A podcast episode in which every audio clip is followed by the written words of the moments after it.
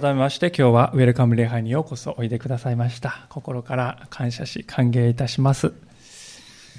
さて、今日のお話はですね、ある調査についての、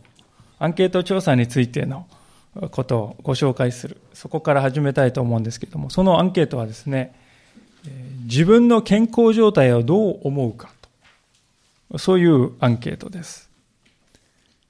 でその自分の健康状態をどう思うかということをいろいろな国でですね比較したんですねその結果を。でその結果を見ますとですねこの日本では自分の健あ自分は健康であるかあるいは非常に健康であるとそういうふうにこう答えた人の割合は35%しかいなかったんだそうですね。ですからまあ、日本ではこの7割近くの人がですね、自分の健康状態は良いとは答えなかったということなんですね。どうでしょうか？皆さんの実感に近いでしょうか？合っているでしょうか？しかし反対の国もですね、世界にはありましてですね、88%の人が自分の健康状態が良いと答えた国もあるんだそうですね。それはどこでしょうか？皆さん。大体想像がつくかもしれませんけれども、アメリカであります。アメリカの次がですね、ニュージーランド、その次がカナダ、オーストラリア、イスラエル、アイルランドと、こういった国がですね、自分の健康状態良いですって答えた人の割合がとても高い国なんだそうですね。で、今申し上げた国のですね特徴っていうのは自己肯定感が強い国だなとこう言われていますね。自分を肯定的に見るということのこの割合が多い国なんだと思うんですね。でしかしこのことはですね、えー、ちょっと考えると奇妙だなとこう思うんです。なぜかと言いますと、平均寿命で比べてみますと、この日本はですね、世界トップですよね。84.2歳。男女の平均寿命っていうのは84.2歳です。世界でも圧倒的に長生きの国なんですね。で、じゃあ先ほどあの88%の人が自分は健康であると。健康はいいと答えたアメリカ。このアメリカはですね、平均寿命は34位、世界第34位で、78.5歳なんだそうですね。日本とはこう6歳ぐらい、えー、差があるんです。日本の方が6歳も長生きできる。それなのに、えー、日本では7割近くの人がですね、決してあの高齢の方だけじゃないってことですよ。7割の人が健康とは思えないっていうふうに答えるっていうことですね。7割の人がこの国では、私の体はどっか具合が悪いとこう考えている。でも、平均寿命は世界でトップである。もう非常にこう大きなギャップがあって、これは一体どうしたことかと思うんでありますが、私はですね、その原因というものがこの不安というものにあるんだと、あるんではないかと思いますね。データを見ると、日本人は世界でも有数の健康な民族でありますが、大半の人は自分がそうだとは思えていない。なぜかというと、日本では病気になったらどうしようと。多くの人がいつも不安を感じながら生きているからではないでしょうか。つまり、せっかく長生きできる国に住んでいながら、その長生きを喜んだり、楽しめたり、そういうことができていないということなんではないかと思うんですね。反対にアメリカ人は日本人よりも6年も短く人生が終わる。でありながら、私は健康である。実際には健康じゃない人も多い。だから寿命が短いんだと思うんですが。でも私は健康であると自分を肯定的に見つめながら生きているんだということですね。私たちはもしかすると随分損をしているのではないかと思います。今、あの、健康のことを見たわけでありますが、社会を見、社会に目を向けますと、この国はどこを見てもこの不安を煽るようなメッセージが溢れているのではないかと思います。社会保障の問題や働き方の問題、学校教育の課題、国の借金のこと、国際関係のこの競争の話、少子化のこと。まあ、次から次へと問題ばかりがですね、クローズアップされ、不安が煽り立てられているわけであります。で、毎日そういうものにさらされているとですね、健康にも影響してくるんですよね。えー、めいってくる。まあ、それが、先ほどのアンケート結果になって現れているのではないかと思います。ですから、この国を私たちが見るとですね、前向きな言葉を語ってくれる人がいないということですね。私たちは誰もが肯定的な言葉を聞きたいと、励まされたいと思って生きているのに、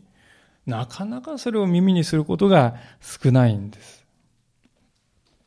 しかし、今日皆さんとご一緒に開かせていただきましたこの聖書の箇所は、ここは違うなと思いますね。ここはですね、蝶がつくほどですね、蝶なんとかって言いますね、蝶がつくほど前向きで肯定的な言葉です。でこれはあの根拠のないただの言葉の羅列でしょ？いや、そうではない。きちんとした裏付けを伴ったものですね。ですから、不安社会を生きている私たちでありますけれども、聖書はそこに確かなその中を生きる秘訣というものを与えてくださっているということです。今日はご一緒にその今日の箇所から3つの秘訣を教えられていきたいと思っております。まず最初の言葉から見てみたいと思うんですが、16節をですね、ご一緒にもう一度読んでみたいと思います。短いですので皆さんでご一緒に読みたいと思います。16節3、はい。いつも喜んでいなさい。ありがとうございます。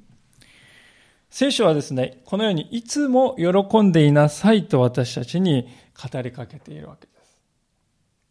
いや、それができたら苦労なんてしないですよ。そう思う方もいると思うんです。私たちは自分の心をですね、こう、ね、奮い立たせるっていうことはできるかもしれませんがね、自分で自分の心を喜ばせる。これは難しいですね。そこで、まず取っかかりとして考えてみたいことはですね、そもそも人間というものはどういう時に喜びを感じるのだろうかということですね。皆さんもぜひですね、過去の嬉しかった体験を思い出してみていただきたいんですよ。どういう時私嬉しさ、嬉しい喜びを感じただろうかと。おそらく思い出されるのはですね、何かを達成した時だとか、人から褒められたり感謝された時だとか、あるいは何かをもらった時、そして問題とか病気がですね、解決した時。つまり自分の存在価値というものが証明できた。あるいは窮地から救い出された。そういう時に人は喜びを感じるのではないかと思うんですね。あなたの存在は私にとって大切だよ。あなたがいてくれて嬉しいよ。私はあなたを助けたいんだ。そういうふうに言ってもらえるときに、私たちの心は喜びで満たされるんです。孤独というものが寂しさをもたらす理由はですね、今申し上げたように、あなたの存在は私にとって大切だよと言ってくれる人が傍らにいないからに他ならないと思うんですね。つまり、喜びというものは私たちの外からやってくるものなんだということです。なかなか私たちは自分で今から喜ぶぞ、うんっつってですね、喜びがうわーっと湧いてくるという人はいない。喜びというのは外からやってくるわけです。ですから、多くの場合にですね、私たちは喜びを人からもらおうとするんですよね。皆さん人間を頼りにしても限界がありますね。誰もが家庭の中で自分の存在価値を守りたいと思っていますが、なかなか思い通りにいかない。自分を感謝されてないなと感じたり、家族の誰も私のことを気に留めてないなと感じたりすることがあります。でそうかと思うとですね、こう打ち上げ花火のように、喜びがですね、踊る。ピューッとパーンっていってですね、派手なこの喜びに踊るという時もあります。でそういうふうにですね、本当に私たちのこの感じる喜びっていうのは非常にこう移り変わりやすいものですよね。人間が移り変わりやすいものですから、私たちがその人間から喜びを得ようとすると、まあ、ジェットコースターのようにですね、振り回されて歩む人生を送ることになってしまいます。私たちに必要なことはそういうこの行き当たりばったりの喜びではなくてですね、ここに書いてあるように、いつも喜んでいられること。いつも喜んでいられること。いつも喜んでいられるっていうのはですね、皆さん。人からそれを得ようとしてもね、果たしてそれは可能だろうかと。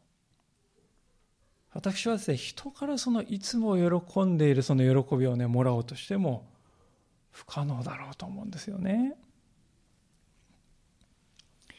聖書が書かれているのはこのイスラエルという国が舞台なんですけれども、イスラエルはとても乾燥している地域です。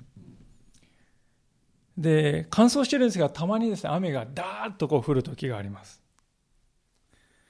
で、その乾燥しているところに雨がダーッと降るとどうなるかっていうとですね、洪水が起こるんですよね。ダーッとこう本流のように、えー、水が流れてですね、その時はもうものすごい川ができますが、しかし流れ去ってしまうと、後には和地と呼ばれるですね、元川だったところがそこら中に残っていると、そういうことになりますね。川の跡だけが残る。私たちが日常生活で感じて喜びってね、実はそういうものではないかと思うんです。ザーって降ってですね、一時だけうわーっとこう喜びがですね、心が満たされて、しかししばらく時が経つと2、3日さるとそれが干上がっていってね、あれは一体何だったのだろうか。心はまたカラカレになってしまった。まあそういう経験を多くの人が繰り返し味わっているのではないかと思うんです。私たちの心に必要なのはそういうですね、この一時のダーッという雨ではなくてですね、いつも流れ続けている川が必要なんではないでしょうか。ですから、ここでいつも喜んでいなさいと書いてあることはですね、皆さんの心の中にそういう喜びの川が流れるようにしなさいと、そう語られているんですよね。川っていうのは皆さん源がないと生まれないものであります。水源があるから川が生まれます。その川の源はどこから来るのか喜びの源は、泉はどこにあるのか人の世の中でそれを見つけようとしても、それは見つからないでしょう。なぜなら、人間は限りある存在だからです。それどころかこの世の中の全てのものは限りあるものであります。ですから、私たちが尽きることのない喜びというものを欲しいと思っても、この世の中の限りあるものからそれは決して生まれないということです。そのような尽きることのない喜びというのは、ただ神というお方だけが与えることができる。永遠の存在である神というお方だけが唯一私たちの心の中に尽きることのない喜びを与えることができるわけです。でそうやってもう一度この16節の言葉に目を向けてみますと、このいつも喜んでいなさいという言葉はですね、結局何を言ってるかというと、いつも永遠の神様とつながっていなさいよということなんだと、そう気づくわけです。たとえこの世界の人々全部が寄ってたかって私のことを嫌ってきて、私のことを無視してきた。それでも神様は私のことを決してお忘れにならないんだ。たとえ私がひどい失敗をしてしまい、もう自分には生きている価値なんかないんだと感じるような時があったとしても、神様はそれでも生きよと言ってくれるんだ。たとえ自分は宇宙の中で一番不幸な人間だと感じるような苦しいことが私の人生に襲いかかってきたとしても、神様は私を見放さず、私と共にいてくれるんだ。聖書はまさに神という方はそういうお方なんだよと語ってくれます。この聖書のメッセージを心の中で受け入れて、そうか、そういう神様がおられるならば、私も信じたいと。そう心を定めていく。で、すると、その時から喜びの川が心の中を絶えることなく流れ続けるようになるということですね。一箇所、聖書を開けてみたいと思うんですけれども、え、このテサロニケ人の手紙から少し戻っていただいて、ヨハネの福音書というところを見てみたいと思いますが、ヨハネの福音書の7章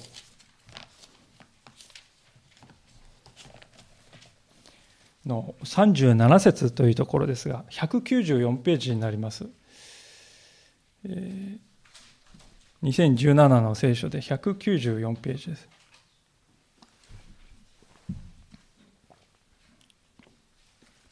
ヨハネの福音書というところの7章の37節から38節を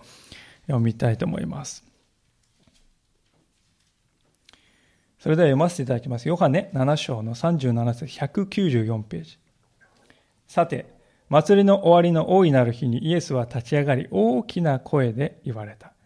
誰でも乾いているなら私のもとに来て飲みなさい。私を信じる者は聖書が言っている通り、その人の心の奥底から生ける水の川が流れ出るようになります。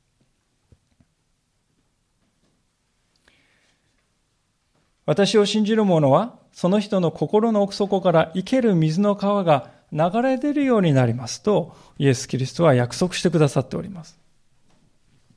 ですから、もしあなたが心の渇きを感じているならば、キリストを信頼して、そうか、そう言ってくれるならばと心の中に素直に迎え入れてみてくださったらと思います。そうすると、生ける水の川が心の底からこんこんと湧き上がるようにして流れ始めるだろうと。キリストは約束しているんですね。これから夏の季節になりまして、私たちは喉が渇く季節です。少し歩くだけでも、ね、汗が出て、喉がカラカラになります。で私たちはこうやって水をですね、飲むわけでありますけれども、この水っていうのは何回飲んでもしばらくするとまた乾く水です。そういう水とは違う、こんこんと流れ出る生きた水が心を絶えず絶えず潤し続けるようになるということですね。で、まあ、しかし、この生きた水って言っても、こう、抽象的だよね、とこう感じる方がいるかもしれませんけれども、具体的にこの生きた水ってね、生ける水、一体何のことを指しているのかっていうのが、実は、イエス・キリストは、この、説明しておられる。聖書の中説明があるわけですね。今読んだ箇所のそのもう一つ後の39節を見ると、こう書いてあります。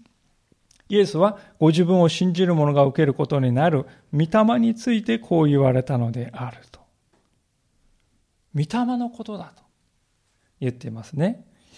えー、御霊って聞きますとですね、耳慣れない方はですね、なんかこう、薄気味悪いものかなと、鬼火のようなですね、これあの、日本語で多分、御霊って読むよりも音量って読む人の方が多いかなと思います。音量って聞きますとですね、非常にこう幽霊のような、そういうものをイメージする方も多いかもしれません。これ、英語では単にですね、ザ・霊ってですよね。ザ・スピリットっていう、ね、そのある、ある霊じゃなくて、その霊ですよね。唯一の霊。そういう言葉です。えー、ですから、ここは音量とかそういうおどろおどろしいものではなくですね、神の霊ですね。そういうことが言われているんですね。私たちの心というのは本来ですね、霊的な事柄を感じるように作られているんではないでしょうか。私たちのですね、心の中にですね、どうでしょうか？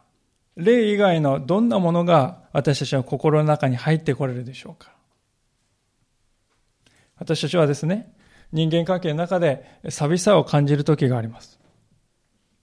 夫婦関係の中で私の考えていることを相手に知ってほしいんだけれども、なかなかうまく伝わらない。もどかしさを感じます。私の心の中を見てくれれば、こんなまどろっこしい言葉を使わなくてもわかるのになと感じる時もあります。でも誰一人私たちの心の中に入ることができる人はいません。しかし、霊であるなら違う。聖なる神様の霊ならば、私たちの心の中に入ることができる。ですから、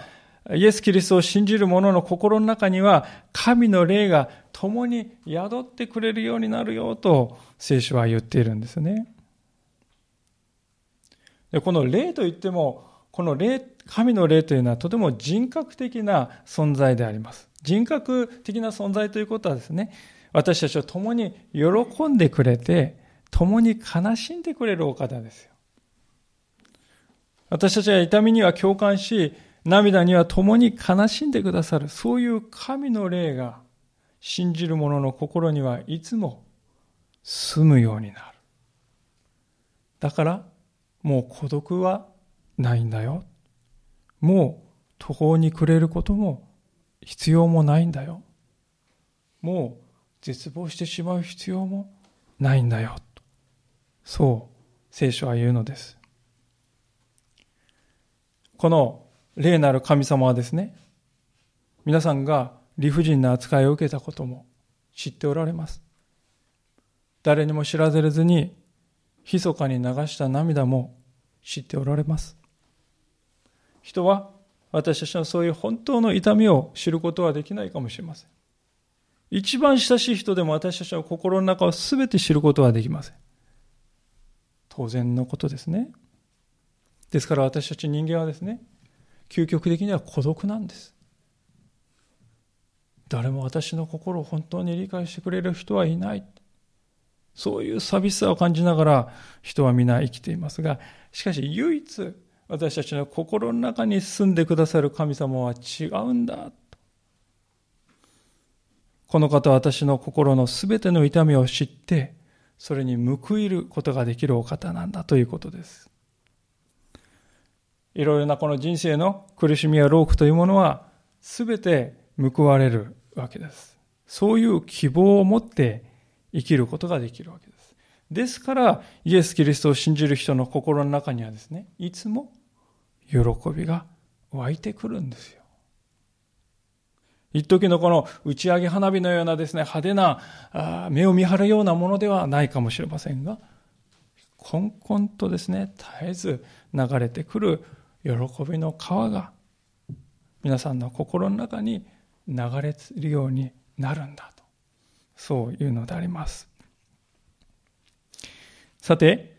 ここまでがこの不安社会を生きる第一の秘訣ということで申し上げましたが、続いて第二の秘訣に目を閉じたいと思うんでありますが、えテサロニケ人手紙5章の17節に戻りたいと思いますが、ここでは今度皆さんでご一緒にもう一度読んでみたいと思いますが、17節ですね、3回。絶えず祈りなさい。ありがとうございます。絶えず祈りなさい。先ほどあの、いつも喜んでいなさいっていうのは永遠の神様といつもつながっていなさいっていうことなんだと言いましたね。でそうすると、絶えず祈りなさいというこの2番目の進めはどういうものの意味なんだろうかと思うわけです。そもそも皆さん祈りっていうのは何でしょうか？祈りっていうのは何ですかとですね、お尋ねすると案外、えー、言葉に詰まるということが多いんじゃないかと思います。皆さんはどういう時に祈るでしょうか？聖書が語っていることはですね、祈りというものは神様との日常会話だよということです。多くの方々にとってこの日常会話としての祈りということはイメージしづらいように思いますね。ある方とこう話している時にですね、祈りは神様との会話ですよって言われて、いやでもそう言われても思いつきません。何を言ったらいいのかってね、えー、おっしゃる。え実際そうかもしれません。いや、会話って言ったって何を話せばいいんでしょうかって思うんですね。でそこで私たち最善の教材というものがあると思うんですよね。それは皆さんの周りにいる子供ですよ。皆さんのお家の子供や、あるいは周りにいる甥っ子やですね、本当に道を歩いている小さい子供たちをイメージしてください。実に無邪気じゃないでしょうか。実に無邪気に皆さんのところに向かってきたのではなかったでしょうか。まあ、この間、我が家の子供たちが妻にですね、物事をなんか頼んだ時がありました。で妻がこう刺さって言っていて、やってあげたんですね。でそれに対して返ってきたですね、言葉は、 Thank you でした。 Thank you かよとか思いましたけどね。まるでこう友達扱いだなと思いまして。まあ、思わず、 Thank you ってこう吹き出してしまったことを思い出すんですが。彼らはですね、こんなこと言ったら嫌われるんじゃないかとかね。これは失礼に当たるんじゃないかとか、いちいちそんなこと考えてもいませんよね。つまり、今風の言葉で言います。忖度しないっていうことですよ。忖度しないということはね、とっても大切なことだと思います。新約聖書の中にイエス様がこういたところに小さい子供たちが寄ってきたっていうそういう場面があるんです。で、弟子たちはそれを見てシュッシッとこうね、ダメだよって言って追い払おうとしたんですけれども、でその様子を見ていたイエス様はですね、憤ったって書いてますね。憤ったって子供に対して憤ったんではない。弟子たちがやっていることに対して憤ったんですね。でそれで次のように語ったわけですが、まあ、もう一箇所開けてみたいんですけども、少しまた戻っていただいて、マルコの福音書の10章の言葉ですが、マルコの福音書の10章の14節の言葉ですが、87ページです、今度は。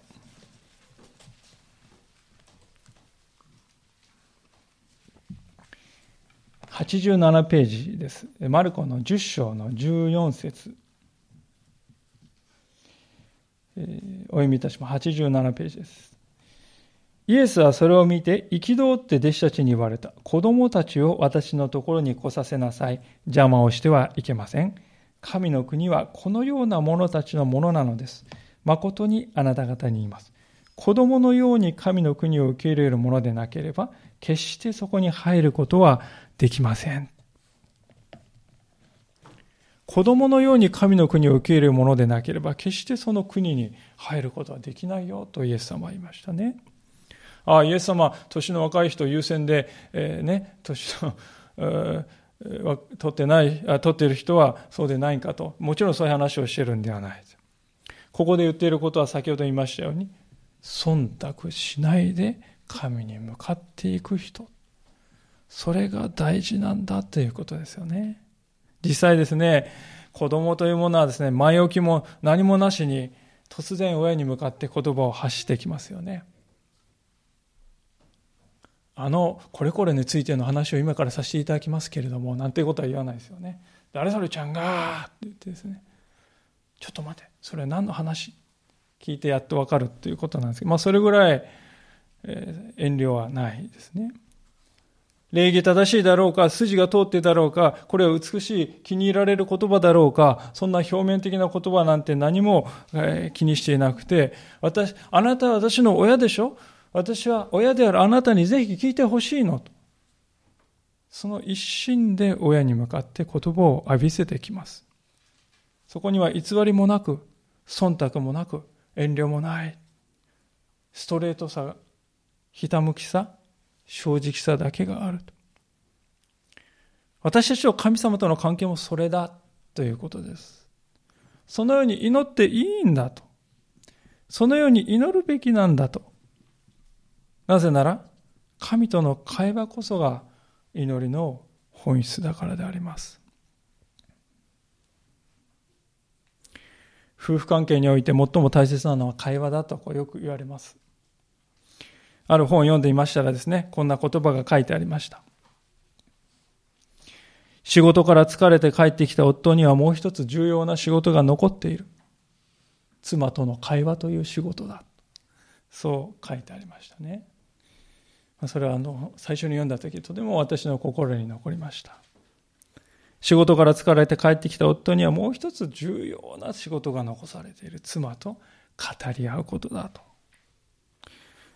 夫婦円満の鍵というものは、そこで夫がですね、ああ、疲れた飯とこう言わないで、どしこいと腰を下ろして、どっこいしょと腰を下ろして、今日どうだった妻の一日を聞き、そして実は自分もこうだったんだと、自分の心を明かし、仕事の悩みを相談し、そして妻の一日を自分の一日と重ねていく。そういうことなんだと言われます。コミュニケーションの量をどれだけ取っているかということが、二人の距離を左右していくんだということです。で、これはね、神様との関係にも全く同じことが言えると思うんですよね。量がものを言う世界でもあると。ですから、ここで絶えず祈りなさいと言われているんではないでしょうか。しかし、ここでですね、皆さん、絶えずと言われると、ちょっとプレッシャーですよね、と、そう感じる方も多いかもしれません。いや、四六時中自分のように、俺はなんとか神様だとかって、つぶやきながら、ね、生きていきなさいって、そういう意味なんかなと感じる方もおられるようです。もちろん、そういう意味ではありませんね。祈りというのは皆さん、唇を動かす必要っていうのは必ずしもないですよ。大事なのは口をいかに動かすことではなく、あ口をいかに動かすかではなくて、心を神様に向けるということですよ。ですから、いつも神様という方を意識して生きていくということです。祈りっていうとね、言葉。言葉にこだわってしまいますね。でも言葉としての祈りにこだわるんじゃなくて、祈り心を心の中に持ちながら家事をし、職場に向かい、取引先との人と会話していく。いつも祈り心が心の中にある。それが心で言われていることです。で、なぜそれが大事かというと、そうやって初めて私たちはね、ああ、私は神様とつながっているなぁと実感を持てるからだと思うんですね。今日の第一の秘訣のところで、イエス様を信じるとき、人の心には喜びの川が流れるようになると。喜びの水源水源ができて湧き上がるようになっていくと言いましたけれども、皆さん、川が流れるためにはですね、水源だけじゃダメです。もう一つのことが絶対に必要なんですが、何だと思うでしょう？かそれはですね、傾きがあるということですね。当たり前ですが、真っ平らなところには川は決して流れていかないのです。傾きがあるので、流れていくんですね。私たちの心の中にもそれが必要だと思いますね。心が神に向かって傾いている。祈りというのがですね、まさにその傾きを作り出すものなんだと思うんです。祈りというのは、私たちの心を神様に向かって傾斜していく。そう言ってもいいかもしれません。喜びの水源である神様を見上げて心を低くするときに傾きができますよね。すると心の中をですね、喜びの川が隅々まで流れていくようになるんだということです。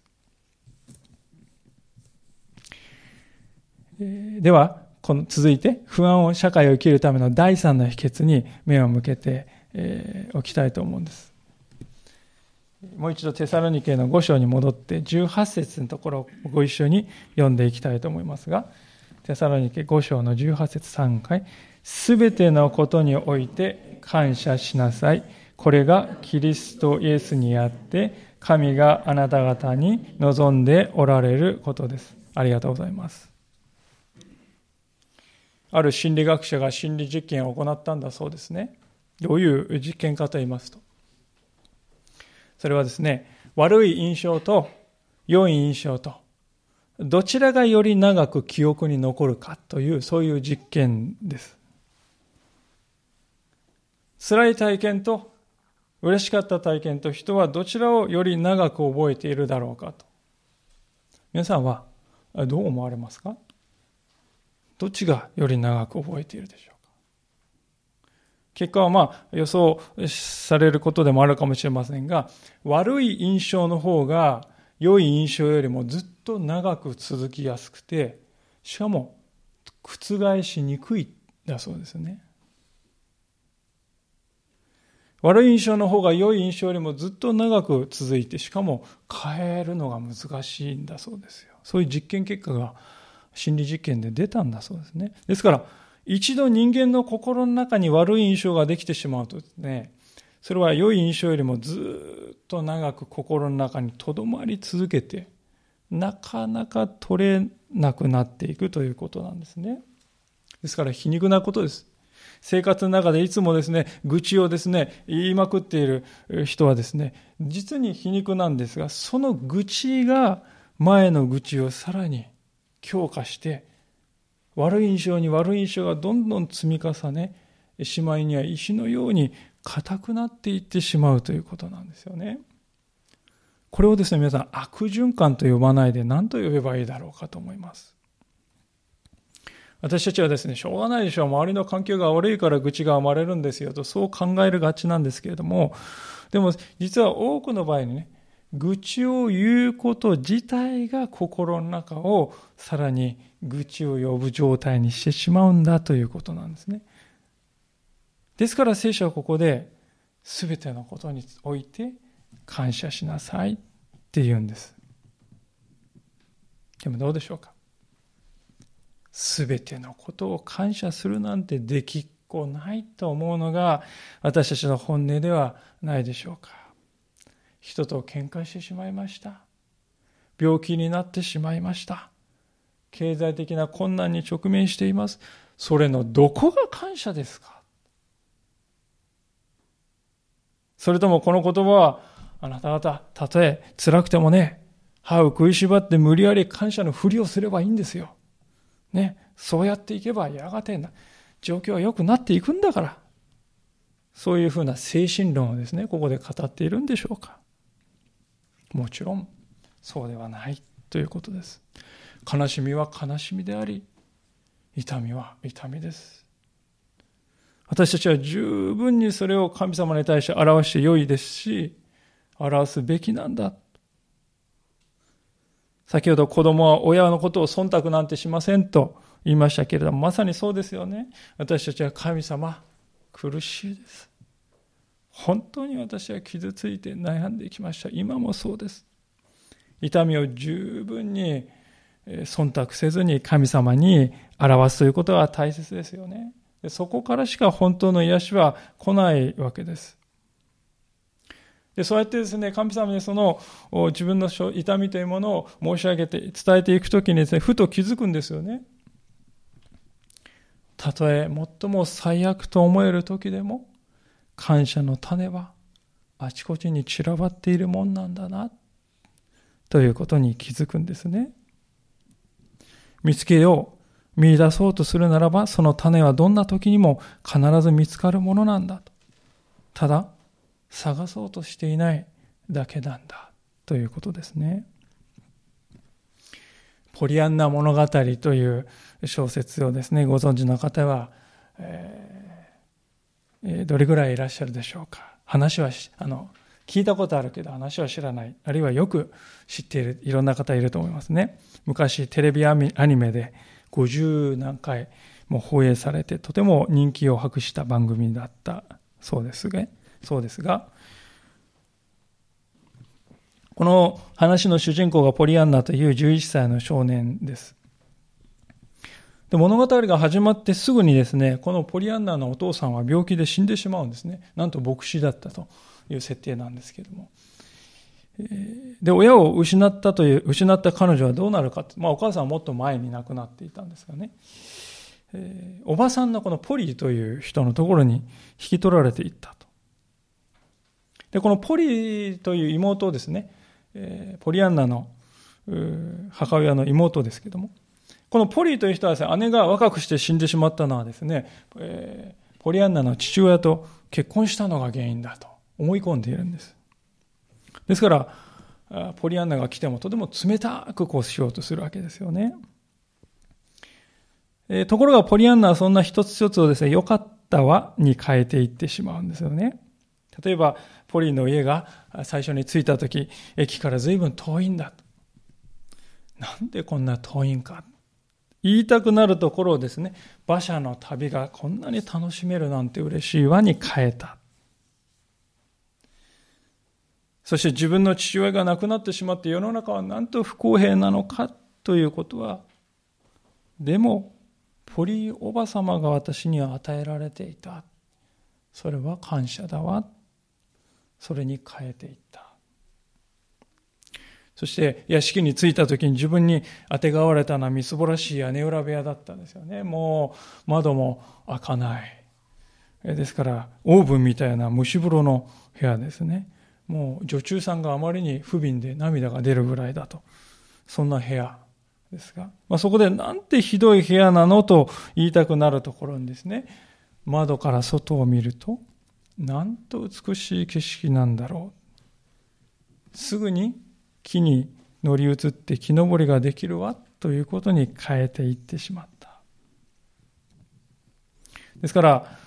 ポリおばさんの仕打ちをですね、見てきてですね、心を痛めていたお手伝いの、お手伝いさんのナンシーという女性はですね、ポリアンナの生き方に感化されていくんですね。で、ある時ポリアンナは言うんです。実は自分のしているのは、よかった探しというゲームで、えー、亡くなったお父さんから教えられたものなんだよと教えられ、言うわけですよ。で誰もが初めがそれを聞くと、は っってですね、乾いた笑いをしたんだそうですが、しかし、えー、屈託のない笑顔でゲームを続けているですね、ポリアンナを見るとですね、人々はそのゲームが実際に力を持っているということに気づいて、彼らもまた少しずつ少しずつ変わっていく。で、最終的には堀井おばさんにもそれは及んでいく。彼女の人生も変わっていくという、そういう、まあこれは話ですね。でこの話っていうのは私たちが心の中でですね、感謝の種を見つけていくことを目指して生きるということがね、どれだけ人を変えていくか、どれだけ人に力を与えるかということを見事に教えてくれている話だと思うんです。で、それは良かった探しをしているポリアンナ本人だけじゃなくて、周りの人にも及んでいくんですよ。そういう力が感謝するということにはあるんだということです。私たちの人生には、特に苦しみの真っ只中にある時には、今のこの状況のどこに感謝することなどあるかと思いたくなるような時もあります。でも本当にそうなのでしょうか？実は私たちが自分の人生を振り返って後ろを見ると、たくさんの良かったことが散らばっていた。でもそれに気づかないできた。それだけではないかと思うんですね。私には今でも忘れられない一つの祈りがあります。まあ、以前あのお話したこともあるのでご存知の方もおられると思いますが、それはあの娘がやっと言葉を覚えたての頃のことなんですけれども、普段はあの食前のお祈りというのは私がしているんですけど、その時は娘がやってみるって言ったら、うんって言ってやってくれたわけであります。で、その娘がですね、神様、ご飯をありがとうございます。ってそう祈って、うんうんとこう聞いていた。その後で彼女はですね、こう祈ったんですね。神様、お箸をありがとうございます。これはあの私の心を貫いた祈りでした。なぜかと言いますと、私はそれまで三十数年間生きてきてですね、ただの一度もですね、箸が与えられていることを神に感謝したという経験が一度もなかったのであります。そんな当たり前のことでしょうと。感謝する対象じゃないでしょう、これは。無意識にそう思っておりました。しかし、娘の祈りを聞いたときに、その祈りは、その認識は誤っていた。ということに気づいたのです。彼女がその祈りをしたのは後の先にも一度きりですよね、その人。いつも箸をありがとうって祈ってたわけじゃない。たった一度その祈りをしたんです。多分覚えてないと思いますよね。私はでもこの祈りを永遠に忘れることはないと思います。イエス様が子供のようにならなければ神の国に入ることはできないと言われたのはこういうことかと知ったようにも思いました。でそれと同時にこの祈りを聞いたときに、人生において感謝することが一つもない一日など存在しないのだということに本当に気づかされました。当然ですよね。食卓に一膳の箸が与えられていることすら感謝できるとすれば、感謝の種は人生の中に無限に転がっているのではないかと思います。私たちは、ですからどのような状況においても感謝することはできるのだ。神を信じるということは、そういう人生を歩めるようになるのだ。聖書はできないことを無理やりやれとは言わない。あなた方にとってはこれはできることなのだ。だから聖書はですね、すべてのことにおいて感謝しなさいというのであります。私たちはですね、神様に差し上げることができるものというのはほとんどありません。お金を捧げても、そのお金はもともとは神様のものですよね。地球に埋まっていた金を掘り出して金貨にしてお金にしてるんですから神様のものをですね持ってきて神様にどうぞお捧げ物です。といくら言ってもそれは本質的な捧げ物にはならない。でも感謝は違うんですね。感謝は私たちが神様に捧げることができる。唯一とも言ってもいいギフトですよ。心の中に喜びの川が流れて祈りによってそれが心の隅々まで及ぶ。そういう恵みを感じた私たちは、感謝の心というギフトを神様にお返しします。そういうですね、こうサイクルができている人っていうのは、たとえですね、この世の中で生きてきて、どんな大きな不安の種が襲ってきてもね、打ち負かされてしまうということはないでしょう。